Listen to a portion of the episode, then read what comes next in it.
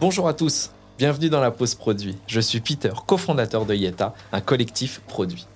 Chez Yeta, nous aimons les moments authentiques avec une touche de funky. Alors quoi de mieux que de faire une pause pour en avoir? Je vous propose qu'on partage un moment avec des personnalités du monde du produit qui viendront nous parler de leurs réflexions, de leurs visions, leurs interrogations ou tout autre sujet qui leur tienne à cœur. Alors on se fait un petit café, on se fait une pause. Bienvenue dans la pause produit. Bonne écoute. Salut Julien. Salut Peter. Merci beaucoup de partager ce, moment euh, avec moi. En tout cas, cette pause, enfin, cette pause, si, il est quand même bientôt 19h. ouais, bah écoute, la pause euh, pré-dîner. Ouais, c'est ça, juste avant, juste, avant le, le, repas. Euh, ce qu'on avait envie de partager ensemble, et c'est notamment le sujet qui te, qui te tient à cœur, c'est justement comment on, on crée une culture une expérience, en tout cas, pour faciliter le développement d'une culture produit. Alors je l'ai fait un peu dans, dans le mauvais sens ou en tout cas, mais en tout cas c'est cette notion euh, d'expérience euh, au sein, au sein d'une culture produit, donc une expérience client bien évidemment, euh, au sein, au sein d'une culture produit. mais avant de rentrer dans le vif du sujet, je vais te laisser te présenter. Avec plaisir. donc Julien, merci pour l'invite au passage. De rien. Donc ça fait une vingtaine d'années que je bosse. J'ai commencé ma carrière en tant qu'ingénieur du son, donc absolument rien à voir avec ce que je fais aujourd'hui. Ceci dit, euh, il y a plein de choses que j'ai que j'ai apprises à l'époque que j'utilise encore aujourd'hui. Ouais. Euh, pour le coup. Euh, ensuite, j'ai été chef de projet pendant un temps. C'est à ce moment-là que je découvre l'agilité. Donc à l'époque, je n'y comprends absolument rien. Il y avait voilà un peu de littérature et des choses très orientées dev, des choses surtout en anglais. Mais voilà, ça m'a passionné. donc j'ai commencé à voir comment je peux intégrer l'agilité à mon niveau euh, en tant que chef de projet et pas forcément sur des produits digitaux. Euh, et puis très rapidement, j'ai bifurqué vers euh, l'expérience client et le product management. donc au sein de grands groupes, au sein de startups aussi. Et actuellement, je suis Head of Product et UX chez Excel, qui est un grand groupe français international B2B. Ok, ça marche. juste petite parenthèse, comment on, on démarre dans le son pour, finir dans l'agilité.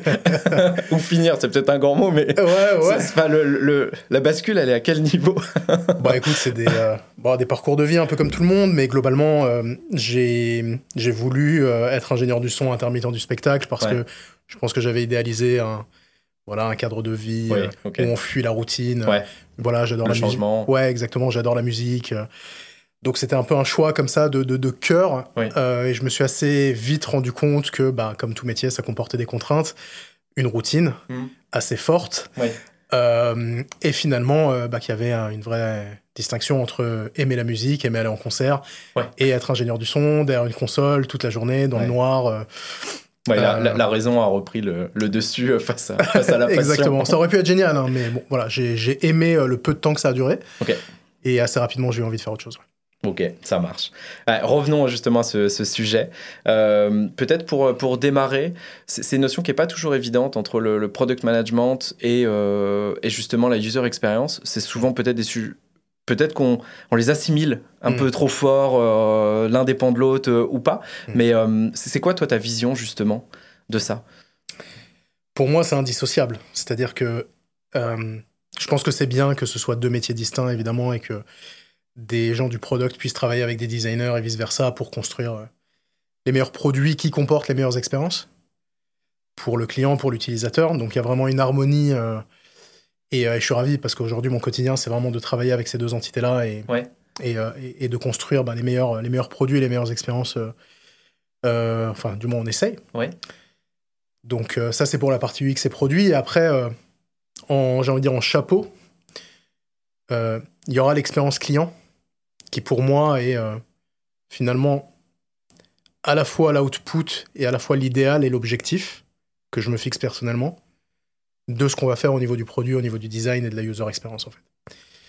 Euh, donc voilà, donc UX et, produit indissociables, main dans la main euh, pour, pour créer de la valeur, avec en ligne de mire et en North Star, si on doit employer ça, la meilleure expérience client possible, qui peut revêtir mille définitions en fonction du contexte, euh, du client, mm. du produit et ainsi de suite.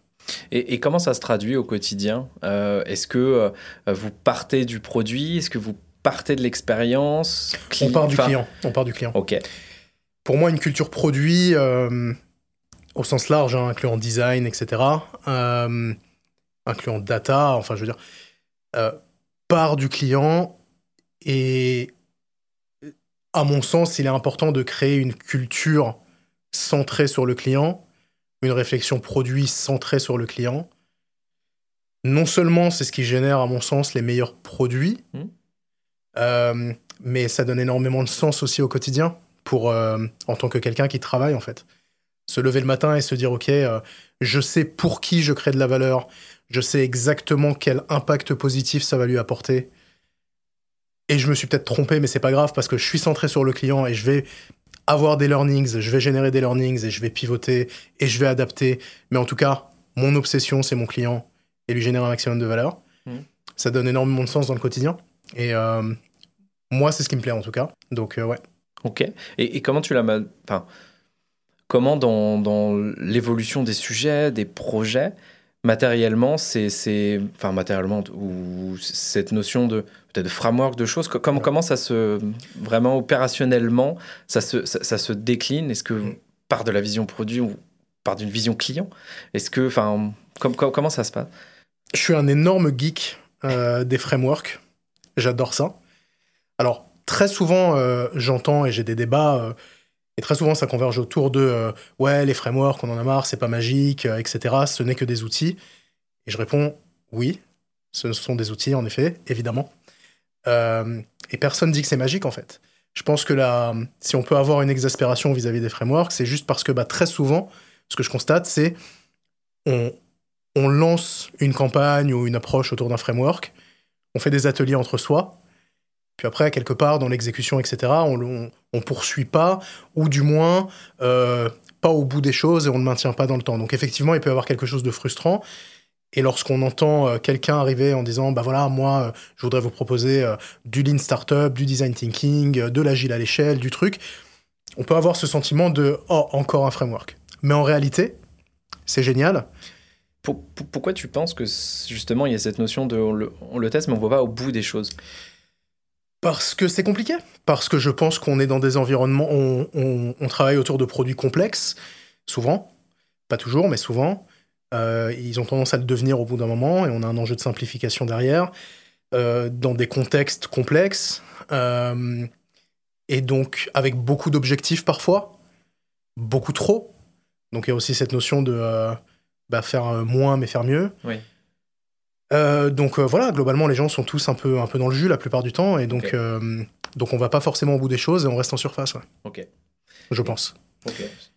Et donc pour répondre à ta question, donc je suis un énorme geek de, de, framework et les gens avec qui je travaille aussi en général, c'est assez contagieux. Et donc ce que j'essaye de faire, c'est de comprendre la valeur d'un framework, voir comment je peux l'activer pour mon besoin le faire by the book quand c'est un nouveau framework que je connaissais pas, pour euh, l'expérimenter en fait et voir euh, bah, concrètement euh, ce que ça produit. Et, et puis, si je suis convaincu, l'adapter à mes besoins. Donc concrètement, je, travaille je travaille beaucoup avec le design thinking, que j'adore. Que j'adore parce que c'est extrêmement vaste et pluriel. voilà, on a les cinq, les cinq phases, mais au sein de ces cinq phases, on a une pléthore d'outils. Mmh qu'on peut activer en fonction du, contexte, encore une fois. Euh, et, et, la façon dont on va utiliser ces outils euh, peut aussi varier euh, et on peut les adapter et, s'amuser avec. donc beaucoup de design thinking. je suis très data oriented, très data driven. Donc, on, on, a pris le temps de mettre en place avec mes équipes des frameworks. On s'est beaucoup inspiré de ce que peut proposer Google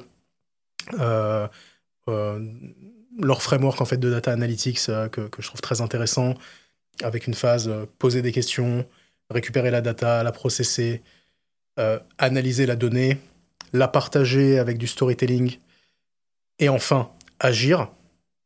Voilà, ça c'est le framework Google que je trouve très intéressant à high level et après voir comment on l'adapte. Mais vraiment cette notion de poser, commencer par poser des questions, comprendre et finir par agir, effectivement c'est plutôt une bonne approche. Euh, j'explore beaucoup, alors c'est très lié au design thinking, mais j'explore beaucoup le lean startup. Oui. Donc euh, voilà, je suis très à l'aise avec euh, la notion de MVP et, et, de faire des choses vraiment très simples et les tester très vite mm. et itérer dessus. Je trouve ça. Et, et, je souligne ça parce que c'est. Je me rends compte à discuter, euh, que ce soit dans, dans, mes contextes à moi ou, mm. ou en discutant avec d'autres personnes. C'est très compliqué d'aboutir sur un MVP qui est vraiment minimum en fait. Et, et on a toujours envie d'en rajouter parce qu'on est fier de ce qu'on fait parce qu'on a des stakeholders qui ont un avis, parce que X ou Y. Mais au final, faire des choses très simples et très vite, euh, ça a énormément de valeur. Et pour euh, générer un maximum d'apprentissage quoi, derrière. Et, comment justement, de... est-ce que tu trouves que ça... d'avoir de, cette expérimentation beaucoup sur, sur, sur des frameworks, tu, tu, en parlais, euh, jusqu'où tu t'autorises justement ça, de te dire là, je peux le faire sur ce projet-là. Mhm. Tiens, j'ai entendu ça, je le fais ça, je teste. Mhm. Est-ce que, euh, euh, ouais, c'est quoi tes biais de décision par rapport, par rapport à ça? Parce qu'on pourrait être toujours dans l'expérimentation. Mhm. Euh, parce que c'est effectivement, il y a, y a, un côté très fun de, de, pouvoir essayer de renouveau. Tu parlais de routine au début, ben, effectivement, tu as, as, ce changement. Comment toi, tu perçois les, les, les choses? Ou comment tu te dis, tiens, j'essaye, enfin, ouais, ce, ça Quand je découvre un une approche, une méthode, un framework, un cadre. Euh, la question que je me pose, c'est comment est-ce que ça peut s'appliquer à mes problématiques et mon quotidien hmm. et, quelle valeur ça peut apporter à mes clients hmm. si je décide de, de le... De le euh, J'allais dire le leverage, faute d'un meilleur mot en, français, je suis désolé. C'est pas grave. Euh, comment je peux l'utiliser au mieux, quoi, pour créer de la valeur pour mes clients et pour mes équipes aussi. Euh, voilà, donc ça c'est la réflexion initiale. Euh, et si euh, bah, ça coûte pas des millions ou des milliards d'euros à, implémenter pour tester et, voir quelle valeur ça génère, je m'autorise beaucoup de liberté à, le tester. Je suis très à l'aise avec l'échec, avec l'erreur. Mmh. J'en ai fait plein, j'en ferai encore. et, c'est une culture aussi que j'impulse dans mon équipe. Enfin, je pense que c'est important que. Vas-y. Bah, non, non, mais tu, en fait, ça allait être ma prochaine justement. je rebondis dessus. Comment c'est pris vis-à-vis des équipes? Alors, je pense que les équipes qui travaillent avec toi mmh. ou euh, les personnes pour qui tu, tu, travailles, on dirait les stakeholders ou peut-être les, même les, bon, les clients de manière globale, mais euh, interne ou externe. Mmh. Euh, jusqu'où tu les sensibilises à ça, en amont ou pas, et les, les, effets que ça peut faire. il y a plusieurs questions dedans, mais c'est clair, c'est clair en tout cas. prouver, prouver la valeur de cette approche, quoi. Donc tu arrives dans une boîte, tu as des problématiques, euh, tu te bases sur ton expérience ou sur ton intuition ou sur tes... Euh, enfin voilà, si tu es, si très jeune, bah, sur ton intuition et tes lectures et tes échanges avec les gens. Si tu as un peu d'expérience sur tes expériences passées et tout ce que je viens de citer. Euh, et tu te définis un périmètre où tu as la possibilité de faire vite et idéalement bien mais voilà, un cadre restreint, spécifique, euh, avec un output clair, qui idéalement euh, porte des fruits. quoi. J'ai écouté, alors j'ai oublié son nom, mais euh, son prénom, mais le CPO de Jelly Smack. J'ai écouté un podcast de lui récemment que j'ai trouvé génial d'ailleurs. Et, il parle de, la différence entre output et outcome. donc c'est ce que j'allais dire, mais comme c'est lui qui, qui me l'a inspiré, je, je, le big up au passage. mais c'est ça en fait, c'est comment on peut générer un output rapidement sur un sujet extrêmement spécifique, avec une valeur qui est claire, un, objectif qui est clair, des résultats clés qui sont clairs, à minima 1, euh, pour transformer l'output en outcome quoi, et en valeur. Ok, donc il y, a cette notion, effectivement.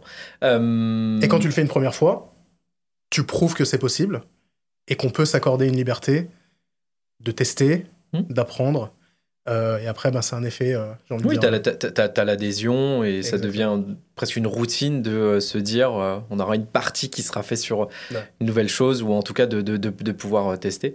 Mm. Donc je pense que ça doit stimuler énormément les équipes, en tout cas. je, pense, mais tu peux me confirmer ou pas? Je, l'espère, c'est à, eux, à eux de le dire. mais bon, en tout cas, on est content de bosser et on est content de, de faire notre métier. Ok. Et est-ce que vous le formalisez? Est-ce que, euh, je, sais qu'il y, a une notion de, paybook, mm. euh, que, tu, que tu portes beaucoup. C'est quoi pour toi justement ça, cette, le playbook euh, Julien, entre guillemets, mm. que ce soit aujourd'hui chez, chez Rexel, mais c'est quoi? C'est une grosse boîte à outils? C'est tout... Dis-moi. Ouais, c'est c'est commencer par avoir une culture centrée sur le client. c'est la base en fait. C'est on sait pourquoi on fait les choses. Et évidemment qu'on veut générer un, impact business derrière, bien entendu. Euh, mais j'ai tendance à penser euh, qu'en se focalisant sur la valeur client, on génère du business en fait. On génère un impact business et, euh, et on, on atteint les résultats clés qu'on s'est fixés, nos, nos, OKR. donc le, le playbook, c'est partir du client, c'est se poser des questions en permanence. je pense qu'avoir une culture de, de, de de poser des questions, en fait, euh, c'est extrêmement crucial et important, plutôt qu'arriver avec des convictions absolues. C'est pas un exercice qui est simple pour moi parce que je suis bourré de convictions et d'opinions euh, très fortes sur plein de trucs. Euh, mais bon, voilà quoi. Enfin, je me. Il, faut ça, faire extraction de ça. je, me réfrène, c'est ça. Et pas influencer les réponses. Exactement. qui vont dans notre décision. Absolument, ah absolument. Donc c'est un combat. Euh, mais bon, Quand tu fais Quand tu fais pour ce quoi tu... Bah, j'apprends avec le temps et, et, euh, et, bon, et je sais que c'est important, quoi. Donc, euh, donc je me, voilà, je me, je m'adapte. donc ouais, donc se poser des questions et, et c'est en se posant des questions en fait qu'on aboutit à, à des idées de fonctionnalité, des idées de produits. et quand je dis en se posant des questions, c'est pas tout seul dans son coin, quoi. C'est on se pose, on commence par se poser nous-mêmes des questions ensuite, on va à la rencontre des gens. Ça peut être euh, euh, le marché, donc nos concurrents, mmh. évidemment nos clients, mmh. mais aussi l'interne, euh, les métiers, comprendre le quotidien d'une équipe commerciale, d'une équipe achat, d'une équipe compliance, sécurité, et j'en passe, quoi. vraiment comprendre et faire de l'empathie avec ces différents métiers. Non seulement ça, ça procure pas mal d'humilité, parce qu'on pense son produit et, et les expériences qu'on crée avec euh, le contexte et les contraintes des gens avec qui on travaille. Et ça, ça me paraît assez essentiel. Euh, et euh, ensuite, du coup, ben, test and learn à fond. Mm. Donc voilà, j'ai parlé de design thinking, de lean mm. startup, mm. peu importe en réalité, mais c'est ce qu'on utilise, qu'on aime bien, qu'on connaît. Ça marche plutôt bien, on s'adapte. Important aussi de se fixer des limites pour pas être perpétuellement dans cette logique d'exploration et de découverte. Et, euh. Ouais, c'est ça aussi. À partir de quel moment on, rend. Enfin, mm. on stop, c'est un grand mot, mais, mais comment on bascule sur cette phase de delivery en se disant. Parce que la data vient, vient, nous, vient, vous, dire, nous, vient vous aider mm. dans, cette, dans cette notion de OK, c'est bon, on mm. a euh, euh, ce que veut un client. Comment se fait la bascule? Comment se... Si tu pars des questions qu'est-ce que j'ai envie de résoudre comme problème hmm. Ou je connais le problème, comment est-ce que j'ai envie de le résoudre Et que tu te définis des objectifs et des résultats. Euh, ta, ta, phase de découverte, de discovery, d'idéation, de design thinking, etc. Et quand je dis design thinking, quelque part, euh, de l'empathie à l'idéation, euh, à un moment donné, si ton exploration et ton analyse t'apportent des réponses à tes questions initiales et aux objectifs que tu t'es fixés, euh, bah c'est le moment d'arrêter en fait. Euh, je ne crois pas euh, dans le fait de dire on va lancer un cycle de deux semaines ou d'un mois ou de trois mois. Je crois que ça dépend énormément de la problématique et des objectifs qu'on se fixe. Et c'est là où il faut avoir confiance dans les équipes aussi, d'avoir le bon discernement, de se dire ok, bon ben voilà, j'ai obtenu l'information dont j'avais besoin, c'est clair, on a réussi à converger vers quelque chose qui a du sens. Et c'est là où le Lean Startup, ou, aussi euh, les deux dernières étapes du design thinking interviennent, donc euh, le prototypage et, le test. Mm. Euh, c'est qu'à un moment donné, il est temps de faire, comment dire, d'utiliser tout ce qu'on a pu agréger et de le prototyper et de le mettre entre les mains de personnes mm. pour avoir du feedback. Et donc, j'intègre dans la culture de la, de la discovery et, et de l'exploration cette notion de faisons tester aux gens, en fait. Ouais. Très vite d'avoir des choses euh, tangibles, exploitables pour avoir du, des, premiers, des premiers feedbacks. Exactement. Ok. Et en général, quand tu crées cette culture, assez naturellement, en fait, les équipes ont, ont qu'une hâte, c'est de faire tester. Hmm. versus faire uniquement de l'idéation. Tout est très bien et tout est très important, mais ouais, tout en fait. Pas que l'idéation et pas que l'exploration et, la découverte. et puis, agilité dans le sens créer de la valeur souvent. Oui. À travers des, des petits lots euh, pour être régulièrement au contact du marché et de ses clients et euh, générer régulièrement du feedback et, euh, et mesurer la qualité de l'expérience. Donc des choses finalement très classiques en fait, mais qui nécessitent un lien, une impulsion, un cadre de travail et une sorte de d'obsession pour la création de valeur pour le client.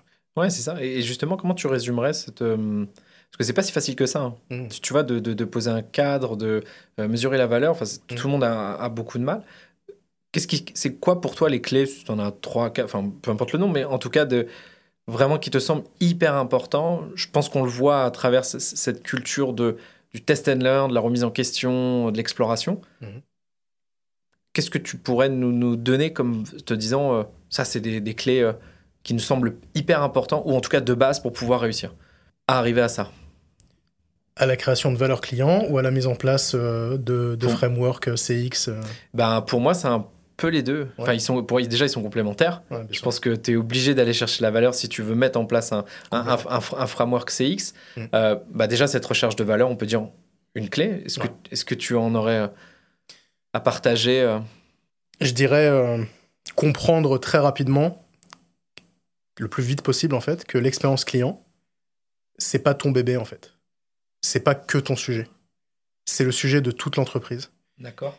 Euh, je, m'amuse souvent à, me dire, en fait, si demain je devais euh, monter ma boîte, mmh. euh, je m'amuse avec l'idée. Je sais pas si je le ferais vraiment, mais je, serais assez chaud pour que dans le, la, comment, la signature de mail de tout le monde, il y ait leur titre, leur poste, en fait, and CX Officer, en fait. Parce que pour moi, ça concerne tout le monde. Ça concerne tout le monde. Et si tu te sens investi d'une mission et le l'unique porte-parole des clients, etc., très très vite tu vas te, bah, te confronter à des limites parce que tu peux pas tout faire seul en fait. Ouais. Euh, très vite tu vas te confronter à des biais parce que tu vas avoir tes propres convictions mmh. uniques, les tiennes, avec que ton point de vue. Mmh.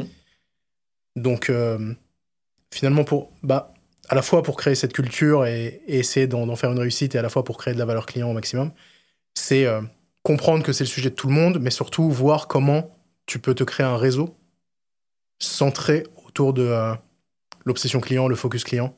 Quand tu dis un réseau, c'est un réseau interne. Interne de personnes, de, de, sachants ou de porteurs de... De cette valeur. De cette valeur, euh, Exactement. Euh, c'est intéressant ça. Comment tu le...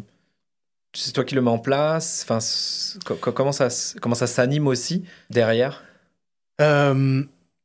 C'est interagir avec beaucoup de monde très souvent. Donc euh, ça, je le disais un peu dans le fait de comprendre le contexte des uns et des autres, leur quotidien, et pas le faire qu'une fois et plus jamais. Parce que les choses évoluent, les organisations évoluent, les contextes évoluent, les objectifs, et ainsi de suite. Donc euh, connaître tes collègues, en fait, euh, et, et, comprendre leurs enjeux, ça, voilà. Et en faisant ça, en fait, tu te rends compte qu'il y a de l'appétence pour de la création de valeur et un, et un focus client.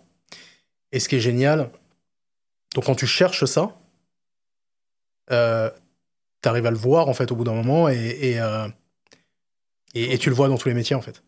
Tu vois, enfin, tu vas discuter avec, euh, je sais pas, quelqu'un euh, du service cybersécurité mmh. et tu vas te rendre compte à quel point, dans, dans, tout ce que il ou elle va te dire mmh. et dans la façon dont elle va défendre son sujet et qu'elle va te l'exprimer, etc., tu te rends compte que le cœur de sa motivation, c'est juste bah, que les gens et leur contenu et leur identité virtuelle et ainsi de suite euh, soient en sécurité, quoi.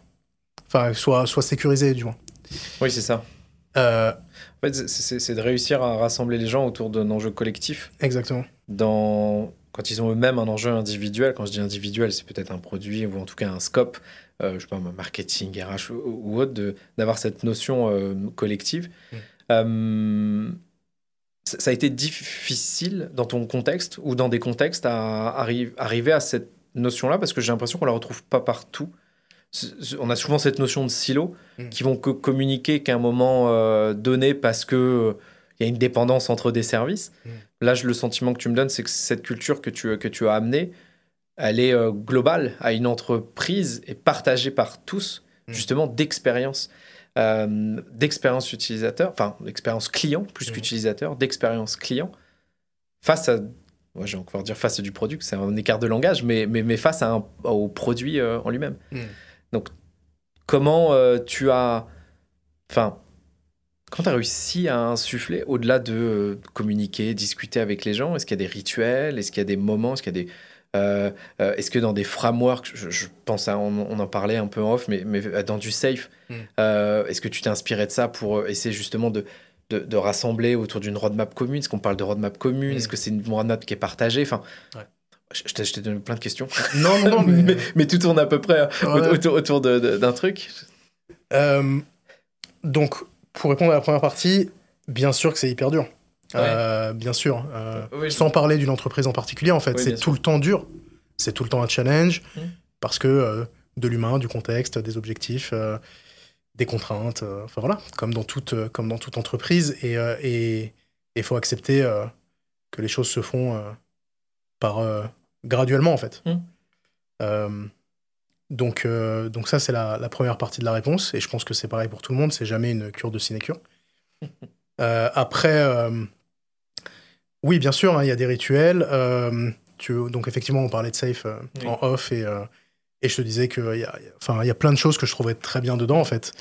Pareil, un safe, c'est quelque chose qu'on qui est assez décrié, quoi, globalement. Enfin, c'est assez marrant, Safe, parce que tout le monde en parle, tout le monde l'adopte plus ou moins, euh, mais tout le monde le déteste. Enfin, c'est assez bizarre. Mais tout le monde en prend des morceaux. mais ose pas dire que c'est du Safe. exactement, exactement. Donc, bon, moi, j'ai ni amour ni haine, en fait, pour Safe. J'ai, euh, ok, tiens, il y a ça qui existe, c'est intéressant, tout le monde en parle, qu'est-ce que je peux, euh, encore une fois, utiliser? Et donc, le PI planning, c'est hyper intéressant pour créer une culture commune et une compréhension commune. Mm. On aime, on n'aime pas mais c'est hyper intéressant de réunir euh, voilà, euh, des centaines de personnes potentiellement autour d'une vision commune euh, sur un quarter. C'est hyper intéressant. Donc oui,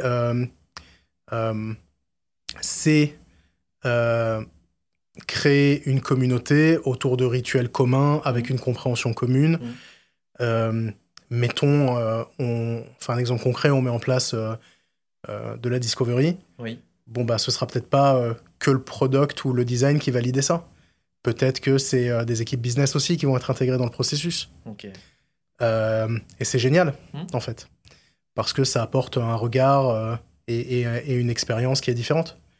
Et donc voilà, donc effectivement, toujours avec des challenges, etc. Mais enfin, j'ai envie de dire, c'est inhérent à n'importe quelle boîte. sinon, ça serait trop facile. voilà, c'est ça. ça. On aimerait bien, hein, mais il y a toujours des challenges. Mais à un moment donné, encore une fois, si, si ça marche, que ça crée de la valeur, qu'on voit de l'impact assez rapidement, c'est presque addictif et on en continue en fait. Mm. En général, les tensions et les litiges et les incompréhensions naissent de ça se passe mal, on n'arrive pas à générer de la valeur, on mm. n'arrive pas. Euh, c'est quand les choses vont mal en général que, que, c'est compliqué.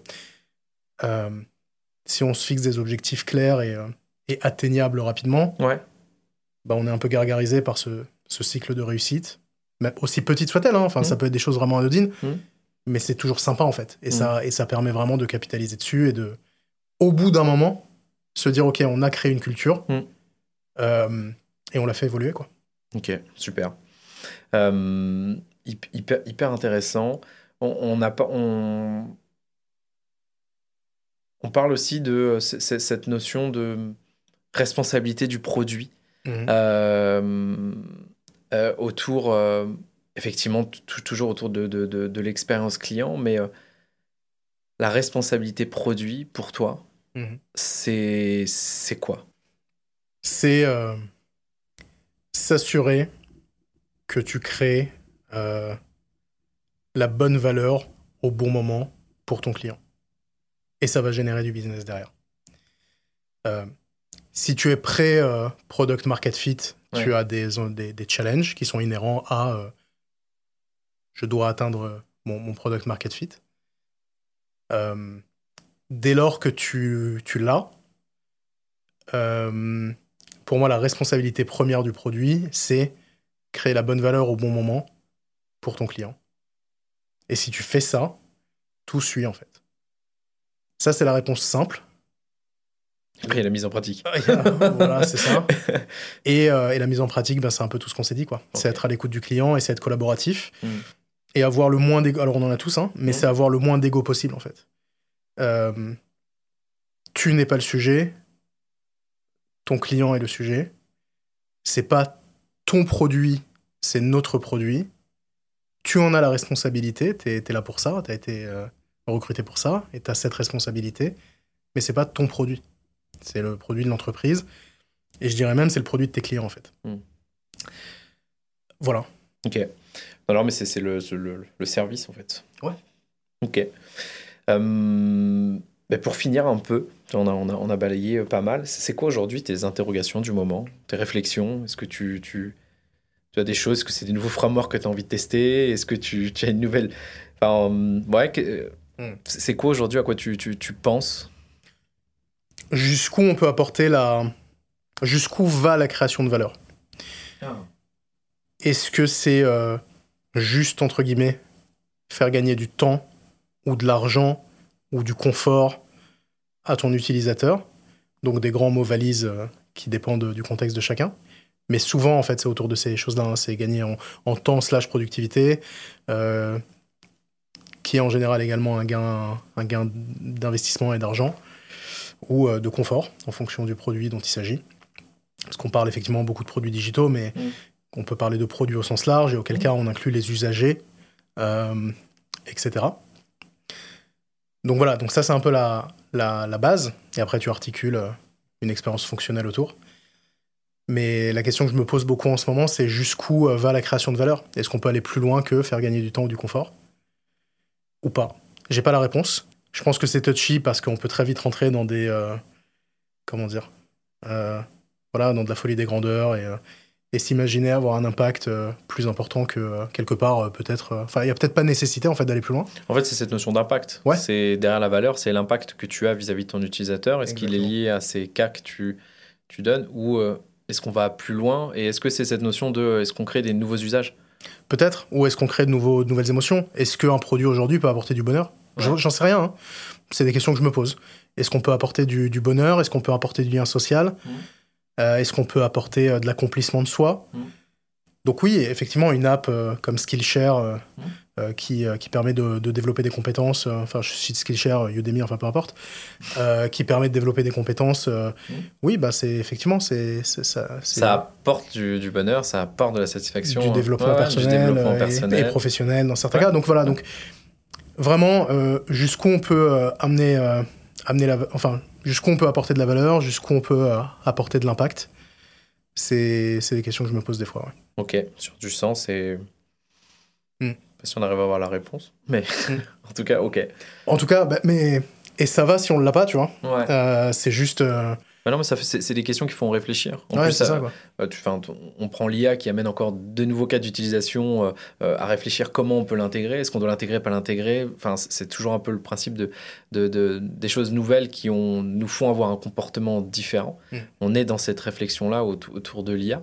et ben, comment l'IA va répondre peut-être à ça, amener plus de valeur, plus d'impact ou pas? Mm. Je pense que c'est l'usage qui nous fera, qui, qui nous fera nous répondra à ça en fait. Hmm. Ok. Ouais, je suis assez impatient de voir la suite de l'IA, effectivement. Ouais, euh, avec tous les risques que ça comporte aussi, mais. En, fait, c'est un nouveau terrain de jeu, un nouveau cadre. Hmm. Alors, comme tout nouveau cadre, c'est hyper excitant, mais on en voit déjà les limites, hmm. euh, on en voit peut-être aussi les conséquences euh, sur, sur, sur, pas mal de choses. Je pense que c'est encore l'usage qu'on va en faire. Je pense que l'usage qui va être fait derrière, comment tu vas t'en servir, dans quel but. Je trouve qu'il y a un intérêt parce que beaucoup de trucs automatisés qui qui peuvent te faciliter les choses, un peu comme euh, sur, sur, sur, certains euh, produits, mais d'autres euh, qui peuvent t'enlever cette part de réflexion ou autre. Enfin, je pense que c'est un vaste débat, je suis pas sûr qu'on ait la réponse maintenant, et puis ça reste très philosophie. ok, cool. Une dernière chose, on, est dans le cadre d'une pause, on a dit une pause, une pause un peu tard. toi, dans ton quotidien, est-ce que tu tu t'accordes, tu t'imposes des moments justement euh, un peu un, peu détente euh, et euh, ouais qu'est-ce que tu vas rechercher dans, dans, dans ces dans ces dans ces moments là mm. ouais au quotidien ou pas? Alors malheureusement je m'impose des pauses. C'est fou de se dire ça. C'est fou mais attention hein, enfin je suis très à l'aise avec le fait que les gens euh, prennent des pauses. hein. Ah ouais, ouais, mais je- Ça me choque ouais. absolument pas, en fait. Et enfin, non, non seulement ça me choque pas, mais genre, c'est c'est normal et je suis Mm. le premier, en fait, à, à, à m'assurer que mes collègues et mes équipes euh, prennent des pauses, en fait. Euh, mais après, et je le vis pas du tout comme une souffrance, je suis, je suis fait comme ça, en fait. Je, je- quand je bosse, j'aime bien être dedans, quoi. J'aime bien Être focus dessus. être et- focus, faire des choses, être Mm. actif, etc. C'est un peu ma nature. Mais je m'impose des moments euh, de, de, de- de pause, du coup. euh, pour deux raisons. Parce que déjà, je sais pertinemment que même si j'aime avoir les mains dans le cambouis, travailler, etc., ben, c'est aussi essentiel de sortir la tête du guidon, s'oxygéner un peu et, Ouais. et revenir avec des idées fraîches. Et du coup, euh, ce qui me permet de le faire, de, de bien le vivre, euh, c'est de prendre le temps euh, d'aller voir les gens, quoi. Donc, euh, je vais me lever, je vais aller prendre un verre d'eau ou un verre de thé ou un verre de café. Un moment social avec euh, voilà. quelqu'un. Et je vais aller voir euh, personne X dans tel étage ou tel département et, Ouais. et je vais échanger avec elle. Et ça va être cool. Et ensuite, Ouais. je vais revenir et, euh, et Super. continuer de bosser. Quoi. Bon bah super. Eh ben merci beaucoup. C'était un plaisir. Merci à toi. Plaisir bien. partagé. Eh ben cool. Merci en tout cas. Et puis euh, j'allais dire on retourne bosser, mais là euh, non, on, on va rentrer. Non, là, là, là, on va dîner. Là. là on va aller dîner. merci à toi. Merci à toi.